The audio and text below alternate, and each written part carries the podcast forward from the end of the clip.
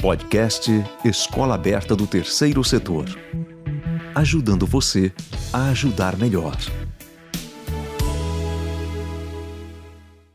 Aqui, como a nossa especialidade, minha de Nailton, é no terceiro setor, a gente também traz esse conjunto de ferramentas como diferencial, principalmente para captação de recursos.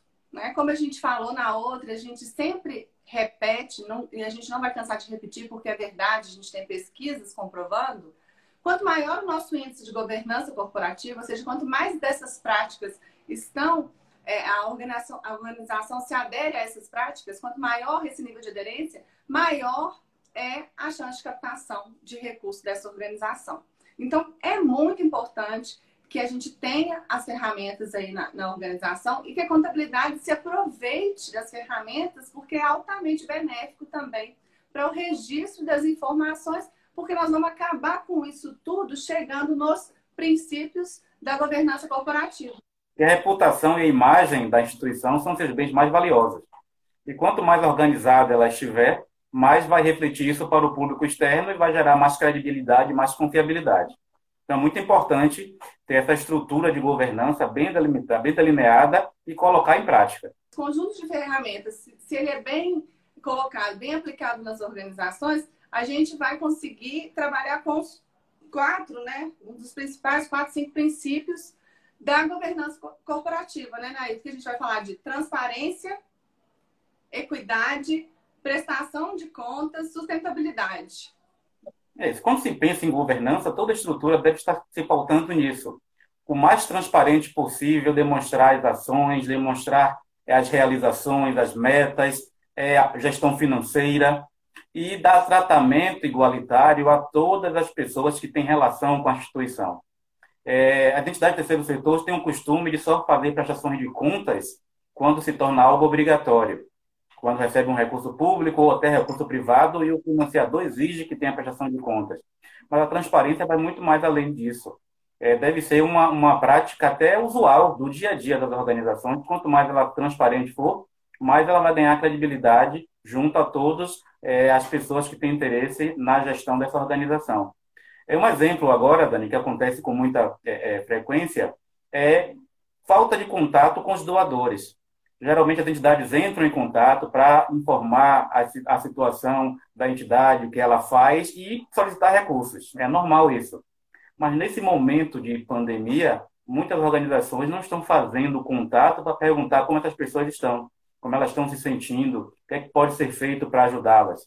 Então, essa relação é muito importante com o seu público externo também. Tudo isso vai fortalecer e vai gerar a sustentabilidade organizacional que a sustentabilidade não é só financeira. A financeira é muito importante, claro, mas a credibilidade é fundamental quando nós pensamos e falamos em governança.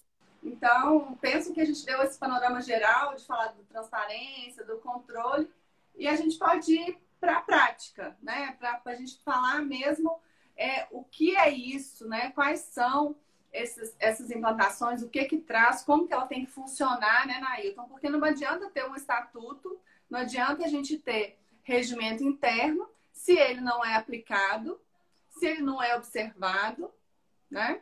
E se lá na contabilidade a gente também não tenha refletido as ações que vão denotar da própria entidade, porque as ações da entidade têm que estar todas previstas no estatuto, né? Então, é, é todo um conjunto ali que tem que funcionar em conformidade. Isso, até para comprovação a nível de certificação, né, com, com relação ao SEBAS, existe um conjunto de, de normas internas que precisam ser verificadas e atendidas. Ou seja, o estatuto da entidade precisa prever as finalidades, que são os objetivos, e eu sempre recomendo que também separe das finalidades as atividades.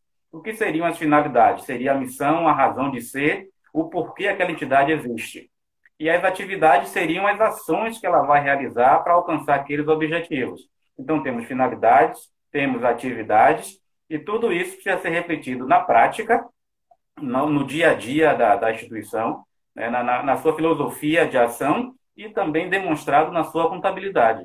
Então, há um caminho a ser seguido. Então, tem muitas organizações que fazem uma placa muito bonita e colocam lá na entrada, de sua missão, visão e valores. Mas aquilo ali está no dia a dia da instituição, aquilo ali é uma, é uma cultura organizacional, porque se for só enfeite, vai dar problemas lá na frente. Então, é. precisamos ter esse conjunto todo, desde o, o, estatuto até a comprovação documental na contabilidade. E aí você falou um outro ponto aí importantíssimo que a gente também trabalha na governança corporativa, que é a cultura organizacional. Perfeito. Né? A cultura Isso. organizacional, gente, ela vai estar envolvida com a parte da ética, das políticas adotadas internamente, as políticas externas. Então, esses conjuntos que a gente está dizendo aqui, esses subconjuntos agora da governança corporativa, que a gente chega agora na cultura organizacional, eles também têm que ser trabalhados para que a gente, de fato, tenha governança corporativa aplicada na nossa organização. Isso. E essa cultura organizacional ela tem três eixos, que seria a ética, a moral e a legislação. E a ética é, é quando a pessoa age de acordo com o seu caráter, aquilo que ela acha que é certo ou errado fazer. Já a moral é, se refere ao que o grupo, a sociedade, o meio onde você vive, o que é que eles aprovam ou não. E com a questão da legislação, é o que pode e o que não pode ser feito, que aí gera sanções de um certo grau, um certo peso. Aqui no Brasil, costuma-se só atender às situações de exigência legal. Dois exemplos simples que podemos trazer aqui é o uso de cinto de segurança no veículo e não tomar bebida alcoólica e dirigir. A ética deveria dizer para não fazermos. Boa parte não faz porque é ético. É. Algumas pessoas fazem, mas o seu grupo diz que, pela moral, ele não deveria fazer. E esse, a terceira situação é quando ele é pego numa blitz que ele tem que realmente receber, receber uma sanção. Então, essa cultura vai nesse tripé de que todos na organização devem agir com ética, de acordo com a moral e em obediência à legislação. Com e o esse conjunto... desafio da cultura, né, Nailton, é a gente alinhar justamente a sua ética com essa moral desse novo grupo que você está inserido. Né? Então, no momento que a gente coloca os interesses pessoais alinhados com os interesses da entidade, que a gente consegue ter esse alinhamento dos dois interesses, Aí que a gente está construindo essa moral que a gente fala na governança corporativa. Porque a moral é essa forma de agir da instituição como um todo, gente. Então, como é que a gente motiva os associados? Porque a gente monta uma estrutura de governança com assembleia ou com um conselho deliberativo, um conselho de diretor e etc. E às vezes as pessoas não se engajam na nossa causa. Então, para engajar, a gente tem que trabalhar a cultura organizacional. Então, tem que ficar muito claro qual que é a ética, qual que é a moral, quais são as regras. Estou falando besteira? Não, você está certíssima. E esse exemplo tem que partir inicialmente da alta direção. Qualquer definição de programa de integridade, programa de compliance que seja implantado, definição de cultura organizacional, o exemplo tem que vir de cima. Não adianta todos os colaboradores quererem implantar uma nova cultura, uma cultura ética, se os gestores não derem um bom exemplo é, é citar um fato que aconteceu comigo de uma instituição que é, me solicitou a, a, capacitação sobre compliance. Uhum. E eu fui fazer todo esse, esse, treinamento, essa capacitação, e os gestores ficaram lá na abertura e depois voltaram para o encerramento. Então, eles não participaram, já, já não foi uma coisa que ficou muito, muito bem é, definida dentro do contexto. E no final perguntaram se o pagamento por esse serviço é, se é ser emitido nota ou não. Falou, gente, vocês me trazem aqui para falar sobre ética e querem fazer um pagamento sem nota fiscal, vocês estão fugindo de tudo que foi proposto aqui. Então precisa realmente estar incorporado, não é algo de enfeite, é, para né, organizar uma, uma estrutura na, na, dentro da organização e os gestores não começarem a colocar isso em prática. Então tem que vestir a camisa mesmo, contagiar todo o grupo para assim funcionar. As instituições pequenas, isso é, a gente pensa até que é mais fácil, mas acaba sendo mais difícil, porque a relação é muito informal e tem muito conflito de, de interesse. Nós sabemos que os dirigentes das entidades podem ser remunerados por atividades operacionais, mas em situações em que é possível escolher outros fornecedores, por que eu vou escolher o próprio dirigente? Não é ilegal, mas isso é moral, isso é ético, então, tudo isso tem que ser discutido. Se vai haver a contratação de um parente, de um colaborador, de, de um associado, nada impede. Mas é sempre necessário avaliar isso. Ao receber brindes, a própria instituição, ao receber uma doação, ela precisa avaliar isso que nós chamamos de due diligence né, no compliance, verificar se as pessoas com quem nós estamos nos relacionando, se ela tem comportamento ético. Um exemplo que eu sempre dou é uma instituição que trabalha com proteção do meio ambiente, fica legal ela receber doação de uma indústria de cigarros, por exemplo. Dinheiro é sempre bem-vindo, mas não vai ferir a sua missão social. Não é para recusar, não é isso que eu estou dizendo, mas é para avaliar. Avaliar. E, e, outra coisa que a gente sente na pele também na contabilidade, na controladoria, é as, né, uma prática que a gente tem no terceiro setor de fazer a contabilização das doações como doações autônomas, né? Como é que a gente não conhece quem é esse stakeholder que está participando, né? Quem é esse interessado que está na nossa organização, que está doando, e tem aqueles que fazem doação com frequência e continuam sendo identificados como é, é, anônimos, né? Nem autônomos, falei errado, anônimos, né? Fica uma doação anônima. Até quando a gente vai permitir esse tipo de registro contábil, gente? Né? Isso também é antiético, né? Isso aí está fora dessa cultura organizacional, porque se a gente fala que é transparente, contabilizar doação anônima não é ser transparente. Por que, que eu não posso identificar meu doador? É. Sendo possível identificar, claro que os registros devem ser feitos com a maior transparência possível. Quem atua com telemarketing tem essa dificuldade realmente, porque são valores pequenos que vão ser de acordo com a solicitação. Tem, tem doadores que são recorrentes para doações mensais ou de valores consideráveis, salvo se ele declarar que não quer ser identificado. Mas isso na contabilidade é uma coisa. O que não deve ser identificado seria no site ou em outras formas de divulgação. Mas quanto mais transparente, mais credibilidade a instituição vai ter perante o mercado. Isso tem que ser avaliado. Tem instituições que estão é, é, não estão querendo colocar suas demonstrações contábeis no site. Isso é uma exigência da Lei de Acesso à Informação, desde 2011, e o marco regulatório veio reforçar algumas questões também, colocar informação sobre a parceria, o, é, os carros estão sendo remunerados com recursos públicos, enfim, alguns dados. E tem instituição que fala: eu não vou colocar meu balanço no site porque esse ano deu um superávit. Os doadores vão ver que eu tenho dinheiro não vão querer doar.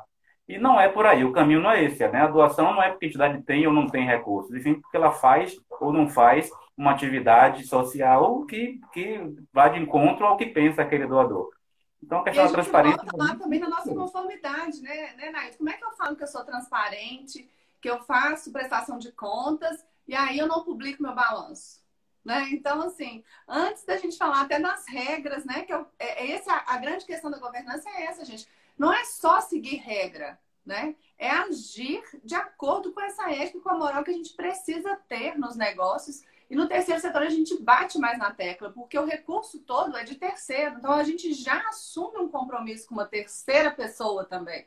Né? O recurso vem do público, vem do privado, vem de pessoa física, vem de pessoa jurídica. Então a nossa primeira é, obrigação é de responder a essas pessoas que estão entregando seus recursos para a organização gerenciar com o trabalho executado e com a prestação de contas desse trabalho executado. A contabilidade é uma ferramenta maravilhosa para isso.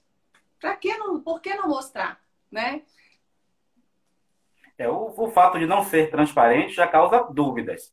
E aqui no Brasil a gente tem a desconfiança eterna, né? Tem, tem essa cultura de que o outro sempre vai querer tirar proveito. E o poder público olha muito dessa forma para as organizações, infelizmente por, por, pelo fato de algumas terem pisado na bola no passado, colocaram todas né, no mesmo saco, e ainda o poder público trata muitas organizações como incompetentes ou, ou, ou como é, incorretas.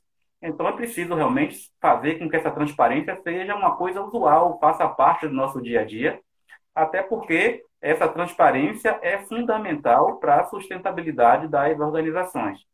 Então é preciso identificar a questão de todas as normas que existem, e isso envolve muito um diálogo entre gestão, jurídico e contabilidade.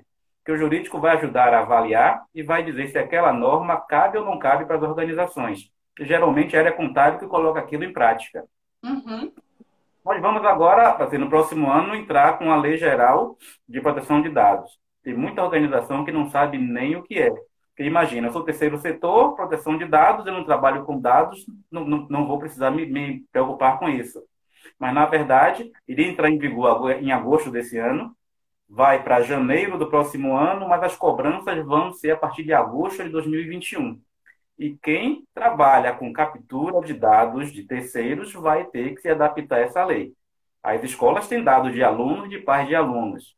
Os hospitais têm dados de todas as pessoas que são atendidas e quem trabalha com assistência social Mas tem um questionário é... socioeconômico com muitos detalhes. A gente faz a ficha socioeconômica que traz né, a vida da pessoa. A gente, é, eu, eu, ano passado, eu já estava estudando sobre isso, fiz um curso sobre isso, porque ia entrar, né? Tá, tá parecendo a 1319, né, Nailton? Vai entrar a dia, vai entrar a dia, vai entrar a dia mas porque realmente a legislação, né, a LGPD, ela traz um monte de obrigações para a gente.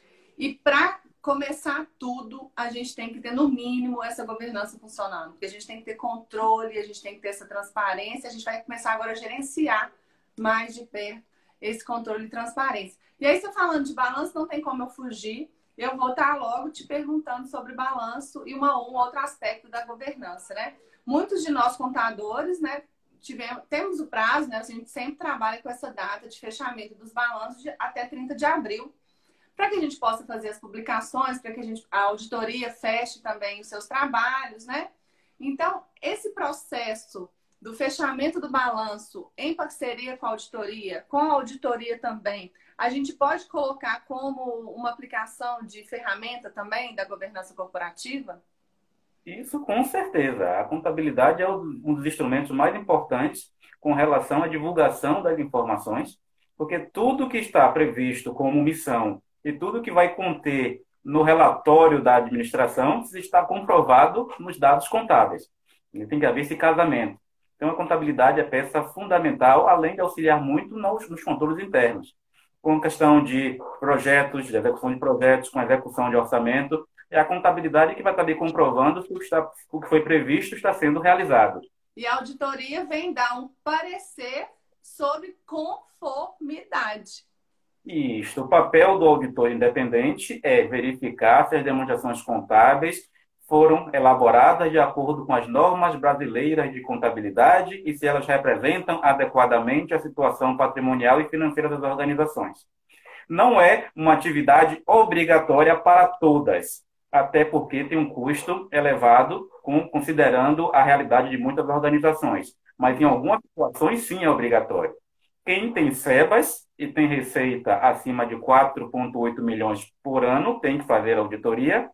Quem é, tem o título de OCIP e celebrou com é, termo de parceria acima de 600 mil reais também.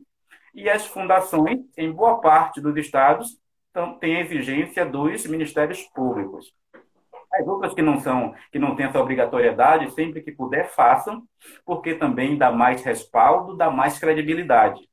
E uma coisa interessante, quem definiu essa data, esse prazo de até 30 de abril, isso é bem antigo, quando a declaração de imposto de renda da pessoa jurídica era até 30 de abril, então era o prazo estipulado. Aí muitos estatutos definem que a reunião, a assembleia vai acontecer no primeiro quadrimestre para aprovar as contas. Só que depois do SPED, esse prazo pôde, -se, pôde ser é, empurrado para maio. O SPED contábil foi prorrogado este ano, excepcionalmente, para o final de julho. Agora, claro, se existe no Estatuto a previsão de que o balanço precisa ser aprovado por uma Assembleia até abril, este ano, excepcionalmente, pode-se abrir as exceções. A legislação da sociedade anônima já prorrogou esse prazo, enquanto estiver em pandemia, as aprovações das SAs vão ser lá para frente, vão ter até sete meses, até outubro. E isso, por analogia, também vai para as organizações. Precisa verificar aquelas que têm prazo a cumprir, com, como exemplo, quem tem SEBA de educação, que o Ministério estava exigindo até o final de abril, mas tem que haver a sensibilidade de que não tem condição de fazer. Então, agora é o prazo realmente de fechamento de balanço, a auditoria, mas esses prazos é, não tem assim uma lei do terceiro setor que diga que tem que publicar os balanços até 30 de abril. Quem define essa regra é o estatuto. É exatamente isso que eu ia falar. E aí, de novo, a gente vai bater na questão da ética, da moral e do conjunto de regras que rege essa organização. Então, se a sua organização tem por cultura, né, tá publicando até 30 de abril, porque a gente também conhece, tem exemplos de organizações, por exemplo, que elas precisam de ter um balanço no primeiro trimestre, não é nem no primeiro quadrimestre, porque elas entram na janela de recursos internacionais. Então, a gente tem, por exemplo, uma janela na União Europeia para a gente poder fazer solicitação de recurso para apresentar projetos, etc. E essa janela é o primeiro trimestre. E essa janela precisa ter os dados do balanço do exercício anterior. Né? É, esse ano é atípico, inclusive, para os financiadores internacionais. Eles também têm noção dessa dificuldade, mas eles podem manter essa exigência. É o dono do dinheiro que diz, que dita as regras. E como aqui tem muitos contadores é. assistindo, é assim, o, o reflexo dessa pandemia a nível financeiro não vai ter impacto nas demonstrações contábeis de 2019. As demonstrações contábeis que estão sendo fechadas agora, auditadas, é de janeiro a dezembro de 2019. Mas é bom lembrar que, dentre as regras das normas contábeis e também da própria ITG 2002, existe o item lá chamado de eventos subsequentes, que cabe notas explicativas. Então, nós não vamos voltar no tempo para alterar 2019, porque ela está tudo contabilizado. Mas este ano cabe nas notas explicativas um ponto referente ao evento que aconteceu a partir de março deste ano, que vai com certeza gerar reflexos a partir de agora até o final de 2020 e talvez até 2021. Então, colegas contadores, deem uma olhadinha nas normas referentes a eventos subsequentes, que eu acho que em todas as organizações deve ter uma nota explicando que em março de 2020 aconteceu a situação, foi decretada a pandemia, muitos estados e municípios com quarentena, com isolamento social, com várias medidas provisórias, para já preparar o público para o próximo ano, que também os balanços comparativos a partir do próximo ano vão ser loucos, porque realmente foi muito um ano muito atípico. Então nós contadores temos que ir nos preparando e ser mais transparentes também com relação às demonstrações contábeis. Os números não mudam, mas as informações, todo o contexto operacional, o porquê isso aconteceu, todas as informações possíveis devem sim ser colocadas em notas explicativas já este ano em eventos subsequentes.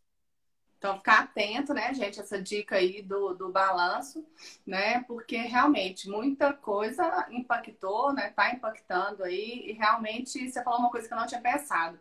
Em 2021, quando a gente estiver fechando 2020, para fazer os relatórios comparativos, os relatórios de administração, e muitos de nós fazemos relatórios de impacto, né, é, vai ser muito diferente mesmo. É? Eu também não, não tinha pensado isso para frente. Realmente vai ser bem diferente. Eu nem sei, nem, nem sei né, até como que a auditoria também vai estar tá agindo né, com isso, porque realmente vai provocar um impacto imenso para a gente poder fazer as análises que a gente tem que fazer, né?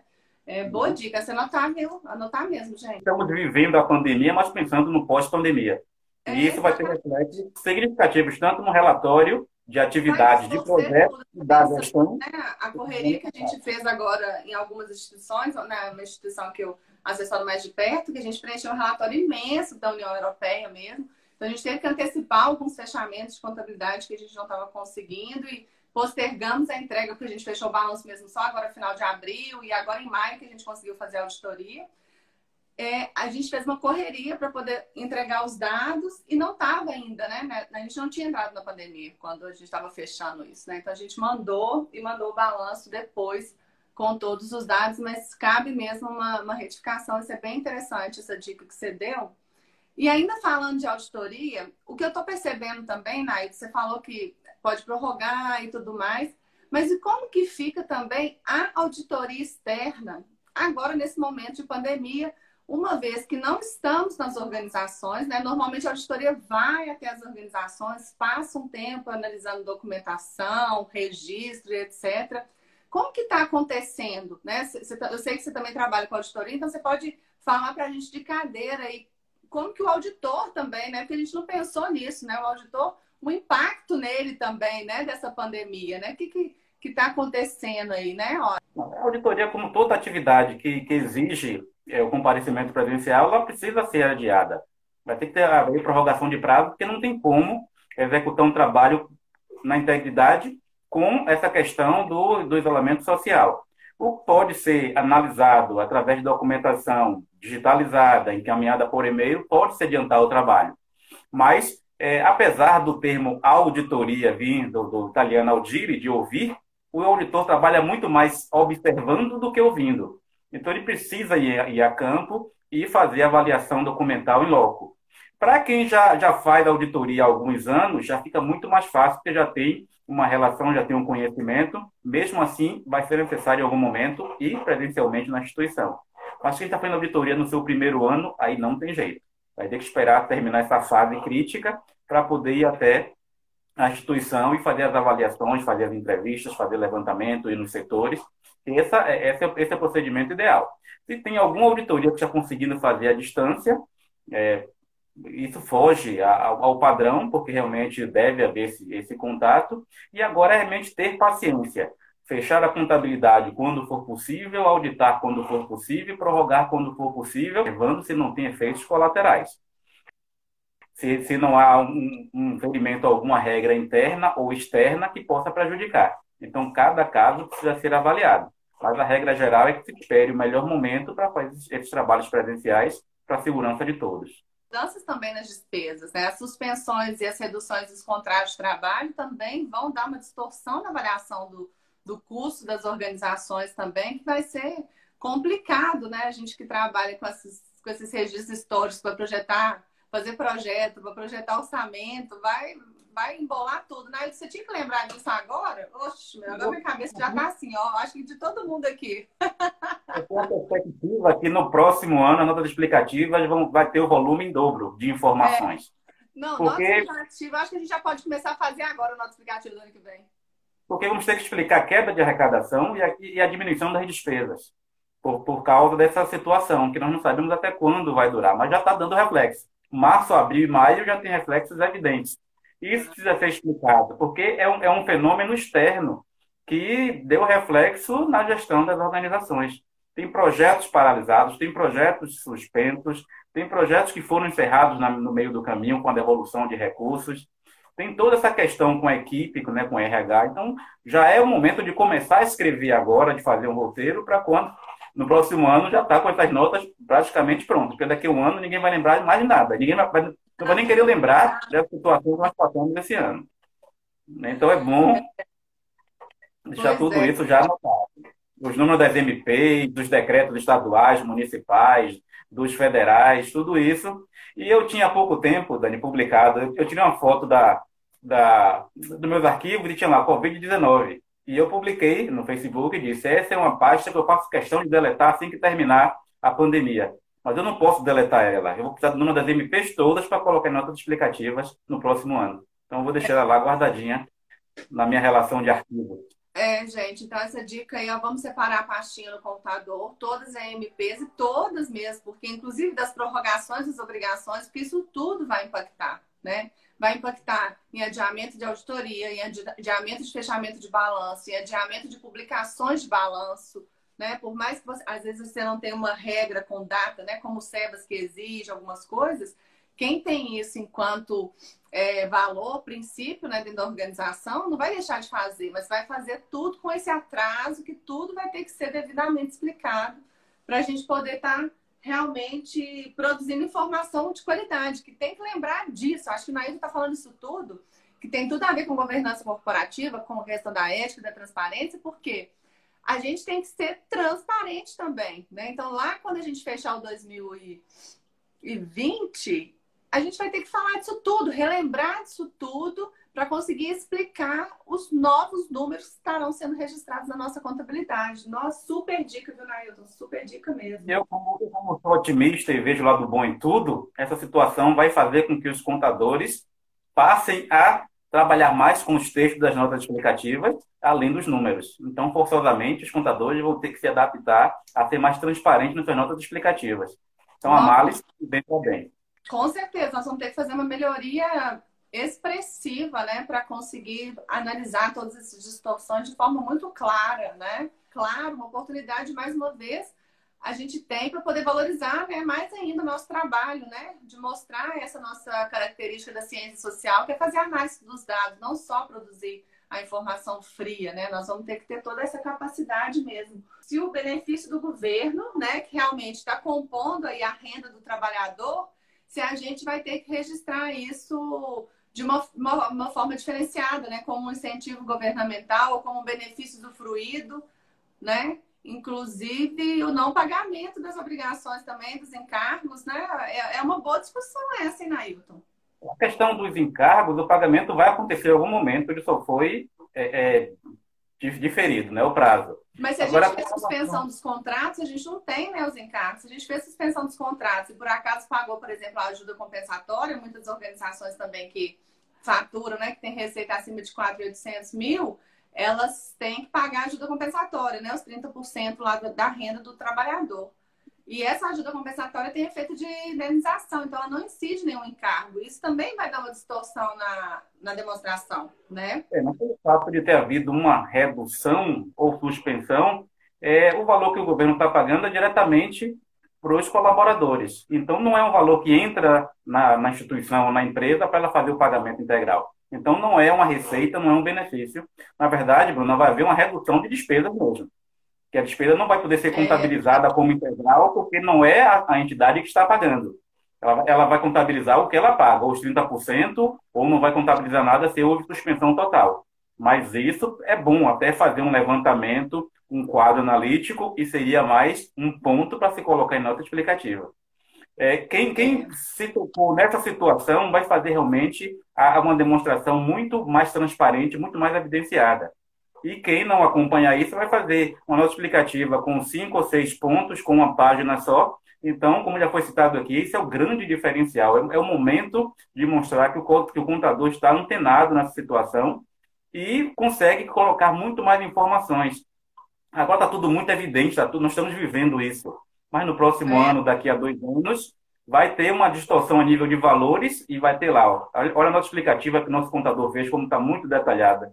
Então, vamos pensando nisso, vamos nos preparando para fazer relatórios bem consistentes e bem detalhados. Isso é transparência, isso entra na governança, na questão da, da prestação de contas, de mostrar que o contador está atuando da forma que se espera dele. Então, essa, essa proatividade que deve ficar iminente em todas as áreas. E como nós aqui estamos com o público de muitos contadores, né, vamos reforçar que é o papel do contador, sim, não só fazer o registro, mas como dar informações. E essas informações eu tenho certeza que vão ser muito úteis a partir do próximo ano. E com certeza vão impactar, né, gente? O impacto que a gente fala, a gente gera esse resultado, mas qual que é o impacto do resultado? É numa credibilidade para a organização também fazer a manutenção da captação de recursos dela. Né? A gente tem que lembrar sempre desse nosso stakeholder aí, que são os doadores, ou os nossos patrocinadores, ou os nossos financiadores, que eles também, por mais que eles estejam vivendo a mesma situação, eles precisam ver né, ler, entender qual foi esse impacto também dentro da organização que ele está atuando. Né? Ele é um interessado ali dentro da organização. E você tocou no assunto que eu acabei não, não complementando, com a questão dos controles internos, da auditoria interna. É, a auditoria externa é aquela que contratamos alguém, um profissional, para fazer essa avaliação com olhos de fora, mas a auditoria interna é aquela que pode ser feita dentro da própria instituição. É a avaliação de todos os procedimentos operacionais de forma permanente realizado por um profissional que faz parte da própria organização. Então, é a revisão dos controles internos de forma permanente. Temos controles administrativos, orçamentários, financeiros, fiscais, contábeis, tributários, organizacionais. Todo esse trabalho deve sim ser feito de forma permanente nas organizações. Isso não quer dizer que ela precisa ter um setor de auditoria interna ou de controle interno ou uma controladoria.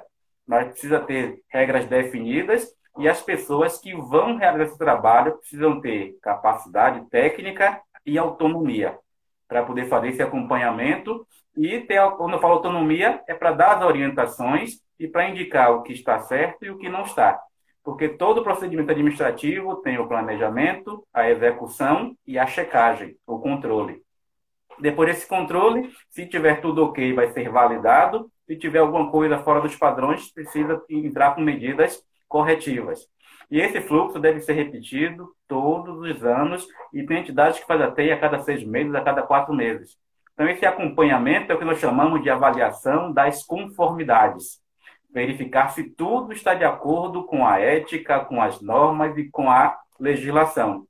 E qual seria um risco de não conformidade, da entidade não estar agindo da forma correta? Ela pode deixar de celebrar parcerias com o poder público e receber recursos públicos, ela pode ter imunidade suspensa, pode perder isenção, pode perder a credibilidade perante o mercado, ficar sem receber recursos.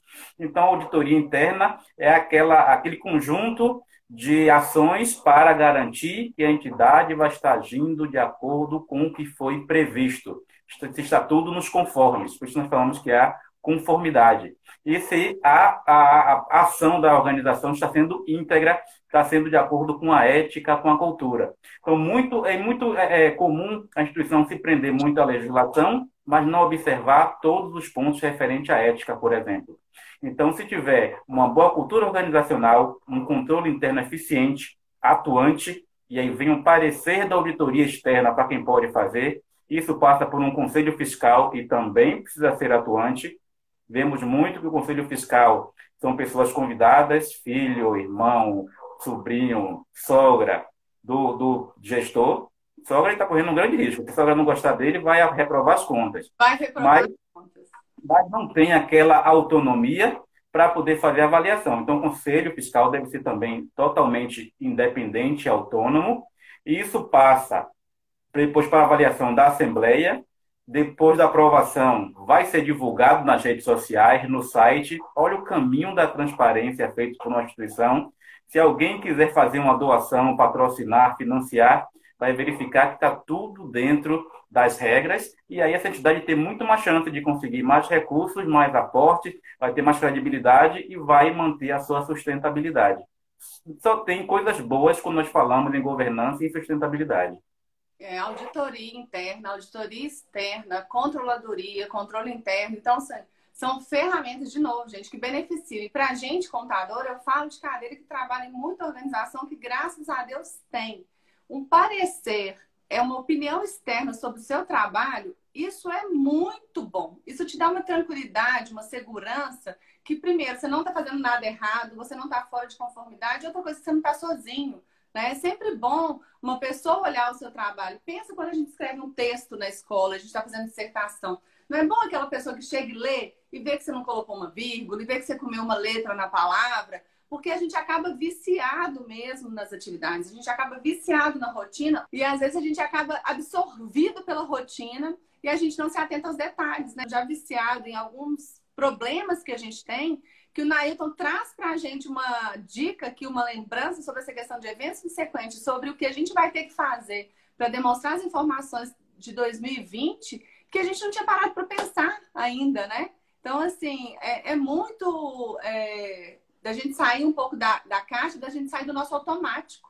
É, nós temos que pensar que a gestão da organização precisa ser o mais profissional possível. O contador não pode ser aquele técnico de registro, e sim um assessor, um consultor. E a organização tem que pensar grande, independente do seu tamanho. Pensar em ser organizada, em agir com ética, com moral, dentro da legislação e ter uma estrutura bem definida para cumprir o seu papel da melhor forma possível.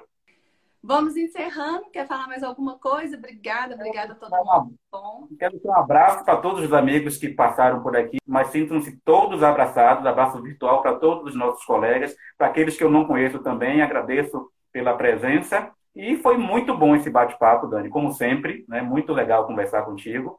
Essa, essa relação Minas com Bahia dá muito certo, muito legal. E esperamos que tenhamos uma próxima oportunidade de continuar dialogando e trazendo mais informações referente ao nosso querido terceiro setor. Um grande abraço e até a próxima. Um beijo, até breve todo mundo. Podcast Escola Aberta do Terceiro Setor. Ajudando você a ajudar melhor.